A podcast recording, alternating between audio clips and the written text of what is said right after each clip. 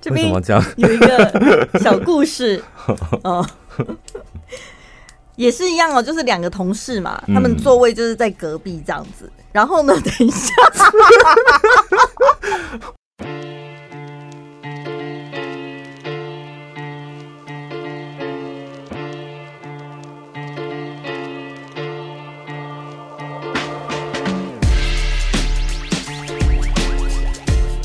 那个不是杂音，那个是衬乐，那个也不是什么有杂讯什么的。就音乐本身，它的设计，对，那是一种美感，就是你知道，不要太完美。就有听众朋友很纠结，说那个怎么会有七叉叉，他们都吓到，这样就吓到。没有，因为上次再次证明，就是 Podcast 上面的听众朋友。真的很容易被吓到，毕竟上次是第一次嘛，久了他们习惯了之后，应该就 OK 了吧？我们就是你们生活当中的杂讯啊，我们两个，我们是杂讯哦，对，我们应该算是杂讯。杂讯你要怎么形容它呢？它应该算是生活当中的一种点缀，是是，让你更懂得珍惜其他没有杂讯的美好。是啦，你就好好的把我们两个当做你生活当中的杂讯，这样不是很好吗？偶尔可能让你生气一下，开心一下，或者觉得有点烦闷一下，或者觉得有点吵，不啦什么的。而且杂讯就吓到我，真的很好奇，你们这一些人到底耳机开多大声呢、啊？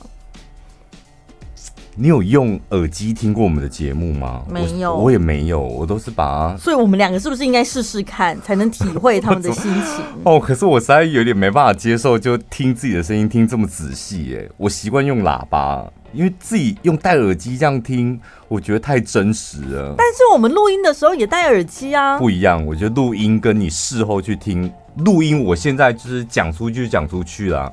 那事后再听，我觉得我不知道会有点。还是我们今天晚上试着听听看，跟你们同步，就是在七点的时候准时收听，这样。Right now，此时此刻。上礼拜你不是问我说台中？哪一间小火锅很好吃吗？啊，有没有推荐的？因为刚好天冷了嘛。对，然后我就推荐了你阿里郎，之后我就跑去吃了，太想吃了。阿里郎其实我们公司的同事都知道，但是你真的夏天不会想吃，就冬天的时候特别想去吃一下。我跟你讲，尤其是我们的听众很多，一半以上都是台北的听众朋友。嗯，你们来台中不要再去吃清景泽了，我拜托你们吃一些有灵魂的火锅。你们现在。可以先一边搜寻看一下，这不是叶配，你们就自己搜阿里郎，把它加在你的那个 Google 形式力里面。下次来台中就可以吃到什么叫真正有灵魂的小火锅。第一次同事带我去的时候，我心想说，这是什么破烂的小店啊？太破烂了，然后看起来淡薄垃圾。但是我跟你讲，就是因为它的破烂感，还有它的肮脏感。譬如说，他那个酱料装那个酱料，它有一个特殊的沙茶酱吧，然后然后有一个特殊的呃自己剁的那个蒜头，还有辣椒。嗯，你光看到它那个有挡薄辣沙辣沙的那个装调味料的酱，你就觉得这间火锅铁定好吃。你知道为什么？因为你知道有很多火锅店，他们剁辣椒跟剁蒜头太过工整，而且刀工不好。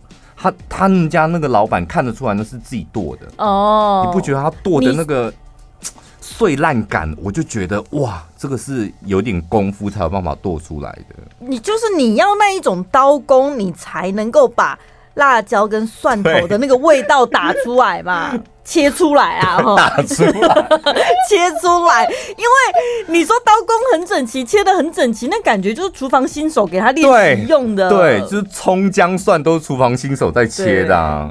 所以这一间店阿里郎，我个人是真的很推荐那种外县市来的，你们来台中真的可以去吃，然后点他那个。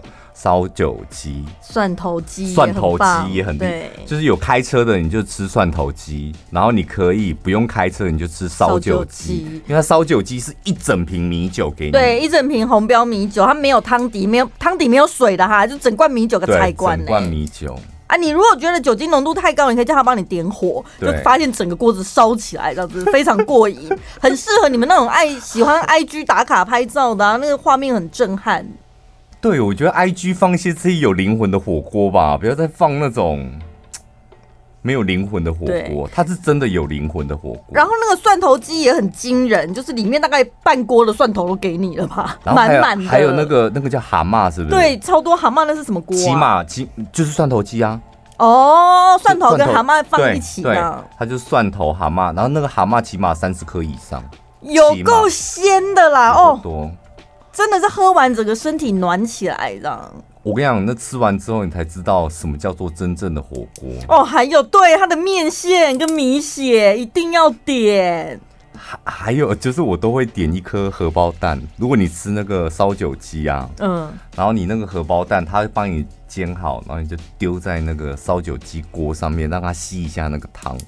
哦，我没这样吃过哎。基本配备就是你点，你好老饕哦，就是点面线，然后再点米血，再点一颗荷包蛋，丢在那个汤里面。哦，标配就对了。标配好啊，重点不是这个啦，重点不是阿里郎。重那那天我去那个阿里郎吃的时候，因为他的那个座位很小，都走吧台的位置嘛，对，就是围一圈，大家离很近这样。我我的旁边呢坐了一个男生，男生的旁边坐的应该就是他女朋友，嗯、然后所以那种聊天的地方，聊天的声音你都可以听到他们聊天的内容是什么。嗯、所以这种店我喜欢自己一个人去，真的你就很容易沉，因为我完完全全我朋友在跟我讲话的时候，他说你到底有没有在听？我想说我没有要听你讲话，我要听隔壁的人讲话。我就听到那个男男生讲话，虽然他在我旁边，但很小声。男生讲的我听不太清楚，这样，但女女生讲的话我是听得清清楚楚。他是说你这样就是妇人之仁啊，然后男生又开始可能解释吧，叭叭叭叭叭叭，说你除了妇人之仁，我根本觉得你就是个烂好人。哦，所以就女生一直在跟男生。辩驳，但男生一直在解释，所以男生是不是被欺负？然后他女朋友看不过去，可能是男生在工作上面被欺负了，然后问女朋友该怎么办？这样，嗯，女朋友就心想说：“啊，可怜呐，看到你这个都掉你鸡嘞，没出还。”哎，可可是可是，老实讲，就是 在职场上啊，像我自己是非常讨厌妇人之仁的人，然后我最近也是遇到同样的问题。我前阵子不是三不五时都会说，我最近工作非常不顺，就是因为我自己卡在一个妇人之仁的问题。有一个同事呢，也算是我的下属，就是因为跟他工作很多年，而且他是老前辈，然后年纪又比我们大，嗯，所以跟他工作起来，就是像我平常有遇到工作上的问题的时候呢，我就会去问他，譬如说 A 方案跟 B 方案。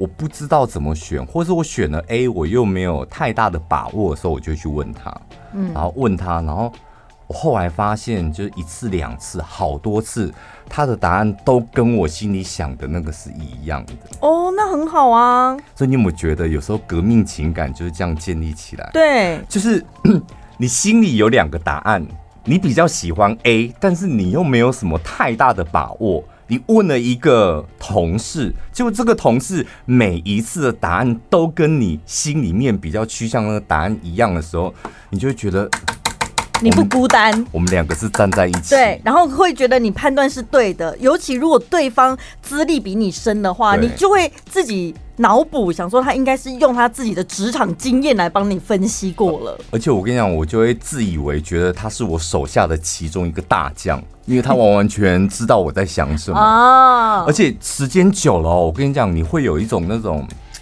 革命情感。就觉得我们两个是一起打仗的这样，但是你刚刚说他就职位来讲的话，他算是你的下属，对，那会不会也有另外一种可能，就是他很清楚你要的是什么答案，他只是 我就是不想面对这个事实，他只是讲了你想听的答案而已，啊，因为我们也常常讲讲一些老板爱听的答案啦，怎么办？怎么办？刚才那一段听众朋友耳耳朵。耳膜又爆了，我管你们去死！哎，怎么办？我遇到问题是这样，就是我一直以来都知道这个同事的工作效率是有问题哦，甚至他有点偷懒，嗯，但是就是前提就在于我，我觉得我跟他有革命情感啊，甚至我觉得他很多想法是跟我站在一起的，我就把这些东西缺点视而不见，这样我觉得没有关系。嗯嗯、但后来发现他最近越来越严重，嗯，甚至他严重的地步已经有点明目张胆到其他人都看到，而且会开始耳语他，嗯，然后再来这次比较严重是影响到。我的工作，所以平常像我是属于个性，我自以为是那种比较果断的人，也判断事情也比较理性的人。但我这一次卡在这个妇人之仁，我卡了两个礼拜，我还现在不知道该如何是好。就是你觉得不应该再这样纵容他，但是又再又念再说，你们有刚刚讲的那段革命情感，所以你不晓得该拿他怎么办。我跟你讲，有一次，有一次我跟 跟我的老板聊天，就是有点聊心里话，这样讲一讲之后，突然间我就脱口而出说：“我觉得你有点妇人之仁。”嗯，然后他当下虽然脸一沉，然后就叹了一口气，跟我讲说：“因为到了我这个年纪，难免会妇人之仁。”对于公司的同事这样，嗯、他说：“你千万不能够这么早像我一样，你现在就要继续维持你的理性跟果断。”这样，我当下就觉得，哈，我赢老板没问题，对不对？就没有想到，就是我也有该死的妇人之仁。那所以你现在还你没有经历过，你没有经历过，就是。妇人之仁的这种苦嘛，哎、欸，我觉得挺辛苦的。我觉得后来还是得狠下心吧。因为你们可能会觉得很简单，你只要断开那个虚情的、虚假的革命情感，然后再来个斩首示众，就是解决它，这样不就解决了吗？斩首示众也太没有了，我讲比较狠一点呐，就做错事，然后该有的惩罚惩罚，这样就好了。但是听你讲起来，他目前也没有到什么做错事的地步，我觉得就是。叫过来面对面，好好把事情讲一讲就可以了。对，我后来发现，叫别人不要妇人之仁都很容易，嗯，然后告诉自己不能够犯这个错，我觉得有点困难。哦、呃，但是现在没有要你处罚他，如果只是跟他聊一聊，这也很难，是不是？大家常常会遇到，就是同事工作上这种妇人之仁的问题，通常是面对老同事啊、资深员工，因为。明明知道他们可能已经跟不上进度，或者他们一再的犯错，但是常常会一再的给他们机会，因为他们在这个工作已经工作久了，可能没有功劳也有苦劳，嗯，然后就不忍心断然处置，然后就会变成妇人之仁，然后再来最严重的就在别人眼里，你就是个烂好人。尤其是你当一个主管，嗯，或资深员工，当被人家说你妇人之仁、烂好人的时候，那真的很惨。对呀，讲好听话是重情重义，嗯，但是如果你都已经位处高位了，当然还是得要有一些魄力吧。我后来就是，我后来觉得解解决方法，我就是不停的上网搜文章，哎，嗯，我觉得鸡汤文还是有存在的必要。我们那一些以前曾经骂过的作者说对不起，不是，就真的，因为有些，譬如说，好了，我问你说，陈宝怎么办呢？我最近妇人之仁了，那我该怎么办？你怎么帮我解决？你就说你就事论事嘛，当机立断嘛，解决问题嘛，面对问题，大家都会讲啊。但是你知道那个心里的那个一坎，妇人之仁是一种情绪，那个情绪没解开，你事情做不好。所以我觉得你就先放着吧，过一段时间你自己会悟出一个道理。因为你说上网看鸡汤文，你心里会得到一些慰藉。可是其实说真的，鸡汤文这么多，你也只挑的挑得到那一种符合你心情的，你才看得进去。不符合你现在想法的，你就觉得他在讲什么屁话。我后来我后来就是读了几篇文章，我觉得有一句话讲的蛮好的，他说。当你开始妇人之仁的时候，请你思考一个问题：因为你的妇人之仁，或是你变成烂好人的时候，这位有问题的员工，他根本不会发现他的问题，解决他的问题。嗯，所以你你要想嘛，就是你你对他一再容忍，他不会解决问题，那你干嘛对他一再容忍，甚至妇人之仁？嗯，就是干脆那就不要，那还是回归到就事论事。所以这个周末过后，你有办法沉淀你的心情，好好解决了吗？我我没有，我就试着想说，在 Pocket 上面聊完之后，我会不会就是讲完之后自己悟出一个大道理？我觉得哦，就是对工作可以热情，但是真的千万不要对同事产生感情。哎，对工作可以热情，不要对同事产生感情。嗯，你说办公室恋情的部分？不是啦，到底有谁会办公室恋情？有啦，真的有啦。我们下次做一集，听众朋友，我们公司也就走一个而已。我们我们公司是没有，但是我觉得外面的公司蛮多的吧？还是哦，那我更改一下，可能不是办公室恋情，应该是办公室偷情，会不会比较多？你，你说就是跟同事打炮这样啊？我觉得跟跟同事不要谈感情，但如果只是单纯的炮友，我觉得那还还可以。哦，真的哦？嗯，为什么不行？让我想想。你你为什么要想一想？因为你曾经就一度想染指我们同两个同事，我亲眼目睹就两个了。哎呦，一个而已吧。一个是开宠物店的，另外一个是矮小矮子陈宝拉。那两个不都是我们同事？你都想跟他上床吗？小矮子，我是真心想跟他告白，你不要这样。就是想要上床啊！你的人生为什么你是步骤？就是你告白谈完恋爱就是要上床啦。你为什么还要跟别人包装自己？我当下没有想那么多。上一期我们是讲那个什么婊子和绿茶婊何苦为难绿茶婊这样，然后有个听众朋友又写了一千字的那个读后，你要复制贴上算算过了是不是？一千零八十个字。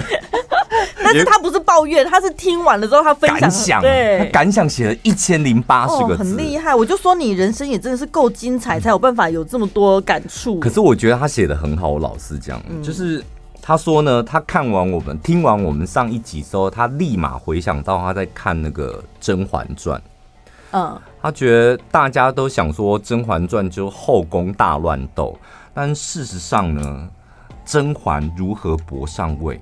他觉得很重要一个特点是，甄嬛呢，在每一个阶段，她都在学习，学习如何了解每个人的弱点。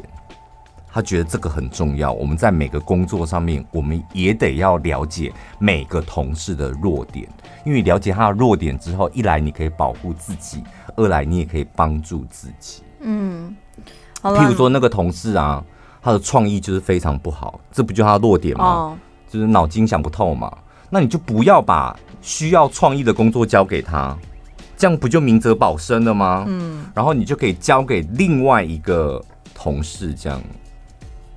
譬如说，像大道理的部分，我也不会就是说，呃，陈宝拉，我们来聊一个有关于妇人之仁的。我希望你分享一些你的故事，这样我绝对不会交代这种工作给你，因为你一定会登秋，然后就会搞砸。对，我们就是道理潘与空话宝，就是这样子的组合而已。所以我真的没有办法给你什么太有建设性的建议，但是你放心，这一集上架了之后，接下来。就会有很多又开始很多的那个对听众朋友的来信跟意见，搞不好你可以从他们的来信里面留言里面得到一些答案或是方向。对，如果就是你有解决或是面对妇人之仁的方法，是该怎么样戒断这个该死的妇人之仁，你们也可以留言告诉我们一下。嗯，留在哪呢？我们有 IG 啊，或是粉丝团都可以。IG 的话就是两个人分开，但粉丝团就是你只要传一次，我们两个人都会看到。或是在那个 Apple Podcast 上面，你也可以直接留言。哦、对对对，嗯、方便就好，你们方便就好。本集节目由爱达严选百分之百澳洲顶级单方纯精油赞助播出。嗯，我我个人真的觉得，我在节目当中应该讲过三百万次，就每个人的身旁，你一定要放一瓶茶树精油。我为什么呃知道茶树精油很好用？就是有一年我去日本出差，然后我不知道是那一间饭店的那个枕头套不干净，还是你知道中邪，我不知道。我真的睡了一个晚上，隔天起来，我这整个那个最配把的地方跟脖子就两大块，那呈现一个烂掉的状态。嗯，那个烂掉的状态就是有点像是 痘痘，然后又有点像是过敏的一块红红，所以它是还是起疹子，就有点像比你这个更严重，然后更深的那种一大块，就就在这里整片的。整片，你想想看，就出差去工作，然后你的脸，男生又不会化妆，你就脸两大块红红的，你那怎么工作？没办法，而且我跟你讲，战斗力立马归零。你说身体还可以穿衣服遮，啊、你去见客户，但是东西长在脸上，然后你又不晓得去哪里就医，那真的是自信心。而且在国外这样，然后我我记得当天晚上就是呃工作结束要回饭店的时候，就去药妆店逛这样，嗯。然后真的，你说这种皮肤的问题，你也不知道买什么药膏来擦。当当下我就是逛逛逛，就是找到了一瓶茶树精油。回饭店的时候就死马当活马医，就洗完脸之后，只什么保养品都没有擦，然后直接把茶树精油涂在那个很大一块翠佩巴那那里，这样。我跟你讲，那种。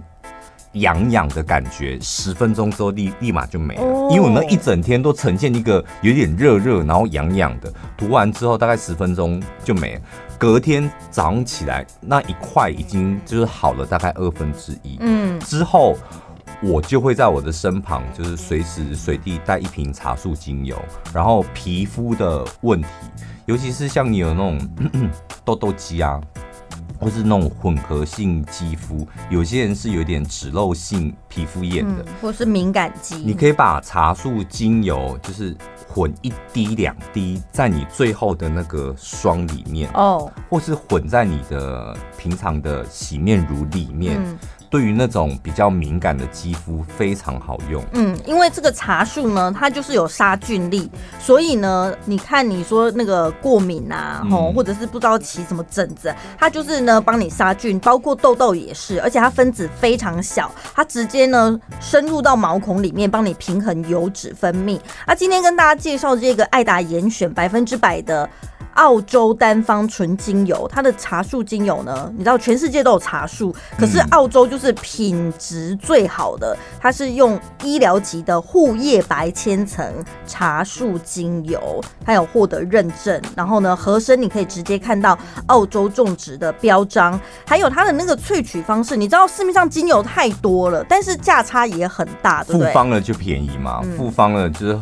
你知道有很多那种复方精油，就它里面有一大堆精油，里面含有茶树精油，那种就是用开心的啦，就闻闻味道可以。嗯但你真正要，比如说擦在你的皮肤上，然后有效果，你还是要选稍微价格高一点的单方的茶树精油。因为它这一瓶是符合国际 ISO 制成，它是用最高规格的精密设备，它是用蒸馏的方式去萃取出来这个精油。嗯、那拿出呃萃取出这个精油之后，你刚刚讲的可能皮肤有一些状况，你可以擦嘛。还有你如果说平常压力很大，想要去放松的，可是你不可能每天下班都有。有时间去做 SPA 或按摩，你自己回家之后，脸盆你就是加一点热水，然后呢滴一些，对，泡澡啊、泡脚啊都可以，都很方便。还有呢，你就滴两滴在你的手掌心，搓热了之后呢，在你的那个额头啊，或者是脖子后面后颈部这边推一推，它也有一个提神的作用。嗯，然后再来就是它的杀菌功能非常好。嗯，今天呢跟大家介绍的是爱达原严选百分之百澳洲的顶级单方纯精油，然后今天呢，从我们的资讯连接栏点进去购买呢，你可以得到两瓶的茶树精油，再送给你一瓶的尤加利精油，原价是两千八百三十元，现在用折扣码一六八，现折九百元。就你只要输入一六八，你就现赚九百元，只要一千九百三十元，可以把三瓶顶级的精油给带回家。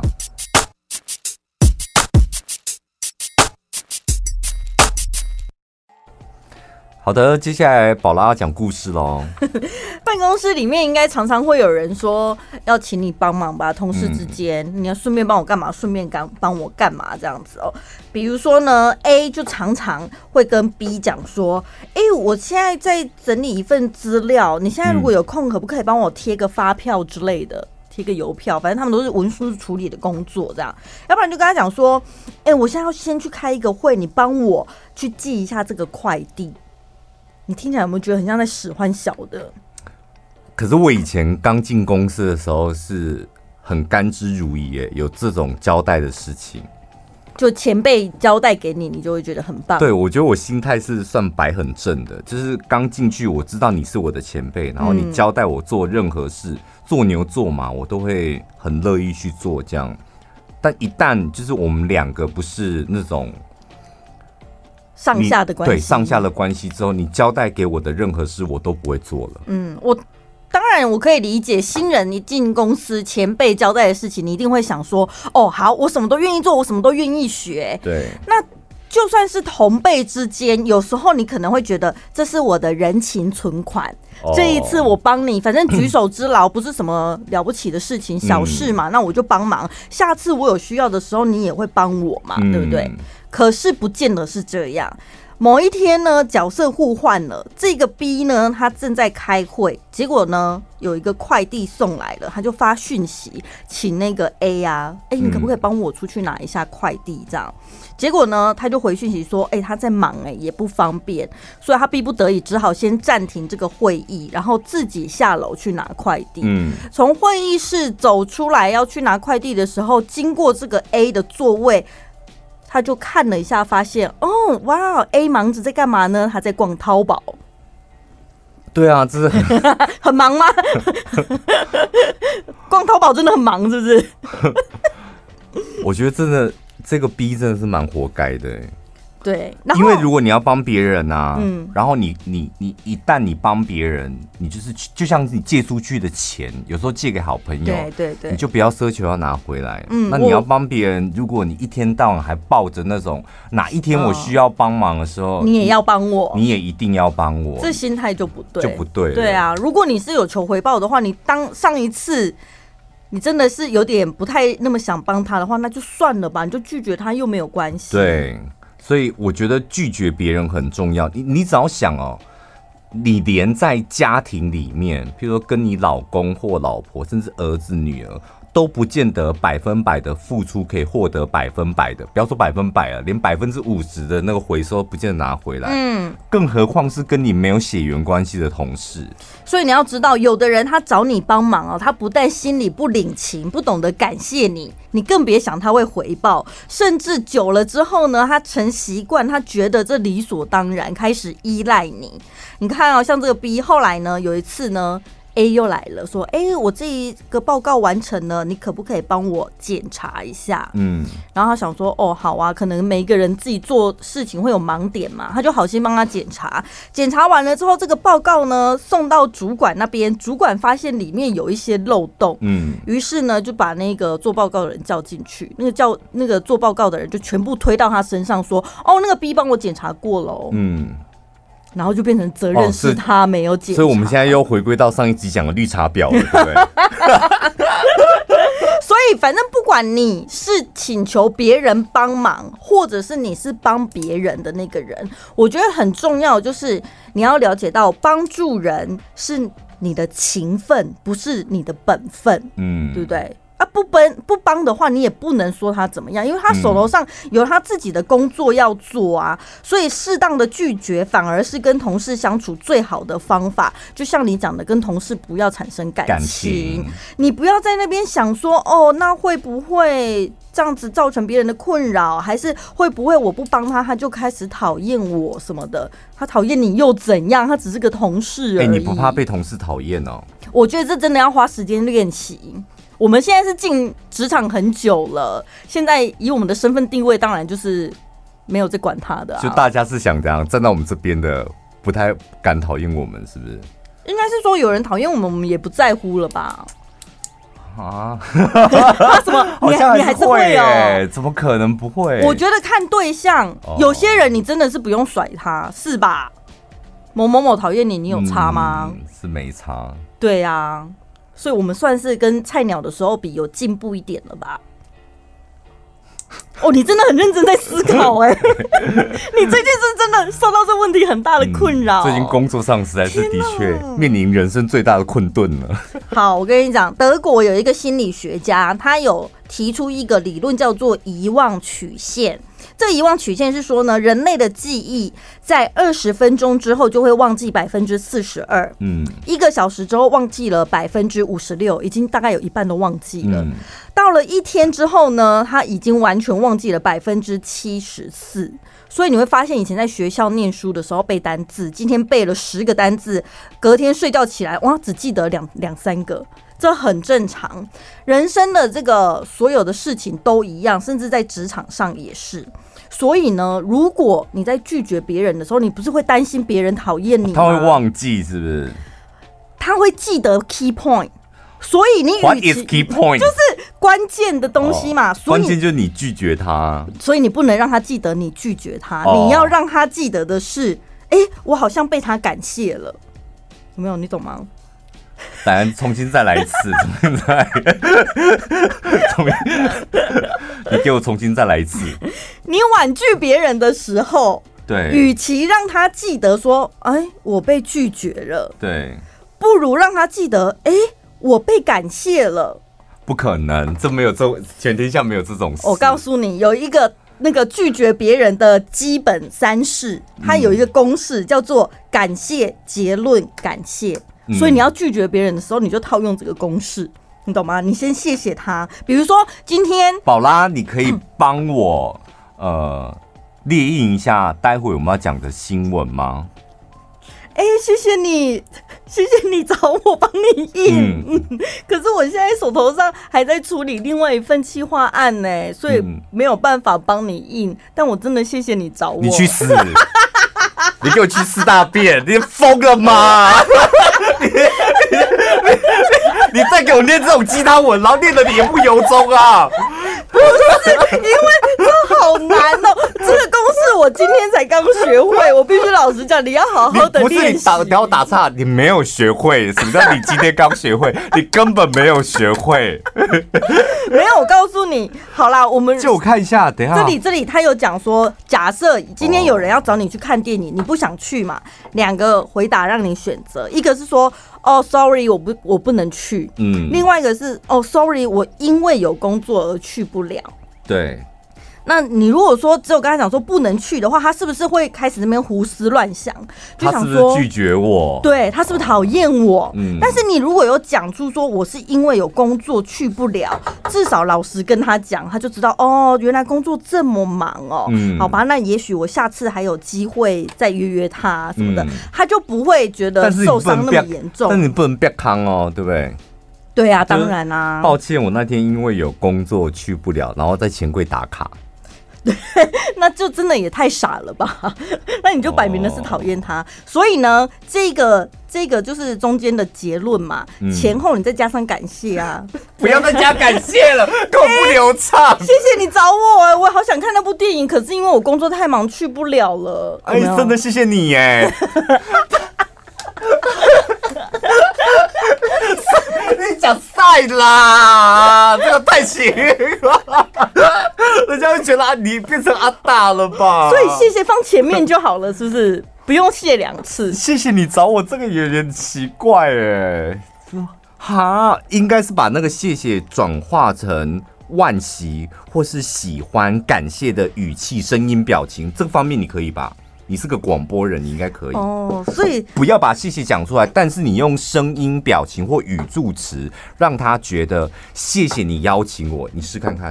所以怎样？这是外国人的语法，我们不适用。对啊，对不对？哦。哎、欸，陈宝拉，你今天晚上要去看电影吗？啊，我想去哎、欸，可是我晚上我 podcast 还没剪，还没剪完呢、欸。我下次再跟你们去好了。哦，我真的好想去哦，哦对，对，是这样。哦是不是应该是这样？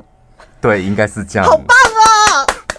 我们两个帮大家悟出了真理，所以这就是一个拒绝的公式。对，这样子你心里也会比较好过，对不对？你也展现出你心里真正的想法，然后你也顺利的推掉这个聚会跟邀约。但是你有没有觉得，就是我好像从以前到现在，譬如说你们有局，然后约我，然后我永远都回答好，不要。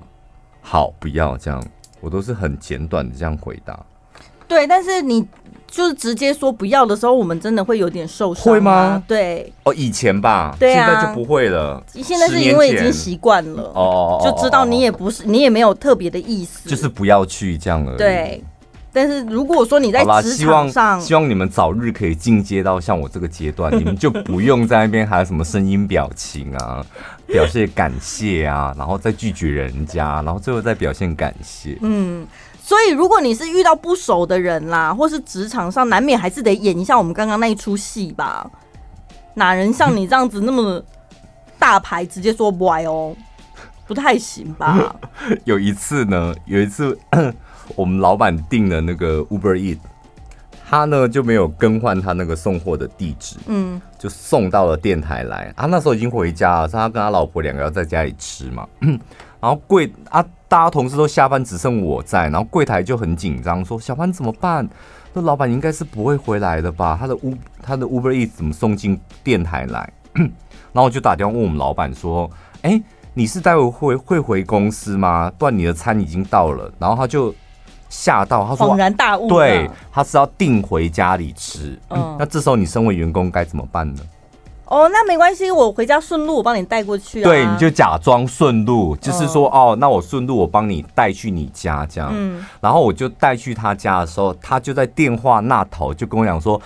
小潘上来一起吃，他才订两人份，怎么约你一起吃？对，他就说上来一起吃，也是客套话而已。然后我就说那是你们两个要吃的份啊，就是我吃哪够啊？嗯，然后说没关系，上来一起吃，我们两个吃一点，而且我们家还有其他的东西，上来一起吃。我这时候就想说，天哪，我真的不想要跟 老板还有老板娘三个人在他们家里面吃 Uber Eats。太尴尬了，那你怎么拒绝他？谢谢你耶，谢谢你邀请我。对呀、啊，这个已经我演不出来呀、啊。我后来就跟他说，不要跟你们吃饭，太尴尬了。哦，你也是直截了当型。对，我说跟你们吃饭太奇怪了，就在家里吃饭太奇怪，你们两个吃啊，下次我们再约这样。嗯、谢谢哦，再一次的证明，宝拉的话真的不要听哦。宝拉讲的话都是为了录节目硬讲的哦。谢谢大家。对，我后来没有，我后来这样讲完之后，我开车回家的路上，我想说 怎么办？我讲那个话是不是有点不得体，嗯、或是婉拒了？哎、欸，老板的邀约，嗯、老板请你到他家吃一顿晚饭，然后你也没有，譬如说想一点理由说，譬如说我晚上有事什么，嗯、你居然直接讲出心里的话，就是太尴尬，太尴尬，这样会不会伤到老板的心？可是好像也不会。可是后来我觉得你讲的有道理，就是、嗯、我跟你讲，人到隔天就百分之四十的事情他会忘记，不止百分之七十都忘了。然后再加上他又年纪大，所以百分百全部忘光光。我觉得是可以直接表达自己内心的想法，这是会在让你在职场上少掉很多麻烦。但是当然，表达的方式还有你用字遣词，也许可以真心一点。我对，或是斟酌一下，嗯、不用那么的咄咄逼人。因为有时候假感情才伤人，你不觉得吗？哦，谢谢啦。因为你会让对方对于。对你有一些没有必要的期望，对不对？嗯、然后下一次你真的不想再演那些戏的时候，他反而会伤得更重。嗯，或者是还有一个技巧是，有时候你也可以把旁人拖下水，比如说客户对你提出了一些无理的要求，嗯、然后你可以跟他讲说：“哦，那这个部分我再跟我们社长讨论一下。”哦，哦，最近我也是把一个责任推给你，哎。因为有个客户真的，我们 Podcast 上面的客户提出个非常无理的要求，干嘛拍裸照？是不是？不，不是拍裸照，我觉得很合理啊。如果有钱，我们两个愿意啊，还接受我们的身体。我们这种身体，你要我们拍裸照没问题，价码谈 OK 就好。就真的是一个很无理的要求，而且我个人觉得非常没有水准的要求。嗯，然后呢？而且他是直接，我们有，我们不是有一个窗口，就是我们的专案在负责帮我们接业配的事情。他居然直接找到我，然后就跟我提，跟我讲，提出他的要求，他就已经跳过那个窗口。嗯，然后我想说，那我总不能，因为毕竟人家是老板，我总不能就直接请他再回去找那个窗口吧，这样好好像有点跳破冰这样。我就直接跟他讲说，我跟你讲，宝拉不喜欢这样。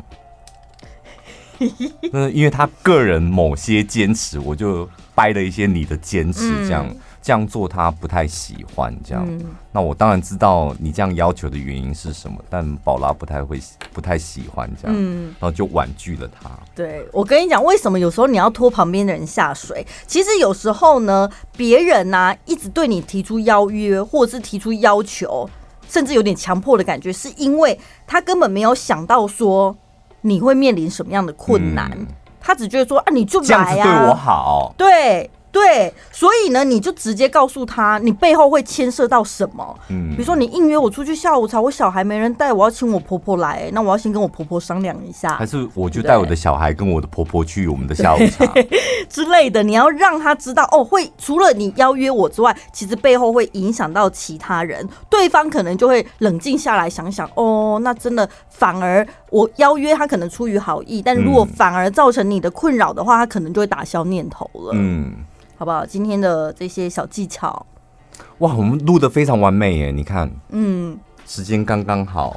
好了，我们两个要下班喽。祝大家有个愉快的周末假期，然后记得要呃推荐一下我们的 podcast，好不好？嗯、最近竞争越来越激烈了，没错，好多前辈来了，看到前辈来，我们也很开心。但我们会继续加油的，因为前辈来，尤其有一些名人来，不就是带流量来吗？对啊，我觉得很好啊，嗯、而且我也都会去听一下。他们的节目就是也不错，好，我们下次再见喽，拜拜。